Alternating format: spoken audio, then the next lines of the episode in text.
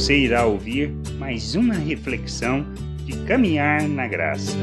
Ensinar a verdade com compromisso.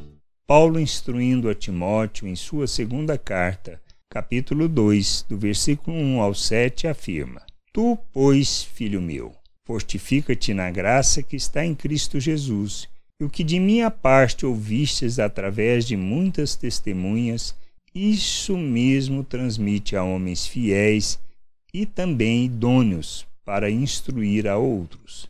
Participa dos meus sofrimentos como bom soldado de Cristo Jesus. Nenhum soldado em serviço se envolve em negócios desta vida, porque o seu objetivo é satisfazer aquele que o arregimentou. Igualmente, o atleta não é coroado se não lutar segundo as normas. O lavrador que trabalha deve ser o primeiro a participar dos frutos. Pondera o que acabo de dizer, porque o Senhor te dará compreensão em todas as coisas.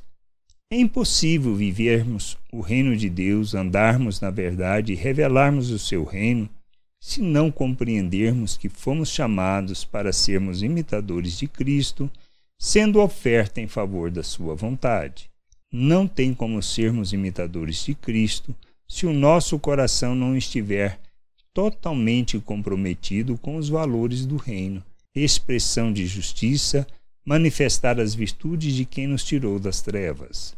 Devemos e precisamos usar deste mundo, mas não podemos ter o nosso coração nos valores dele, pois é nossa responsabilidade não só revelar o reino em todas as nossas palavras e ações, como ensinar sobre o que aprendemos de nosso Deus.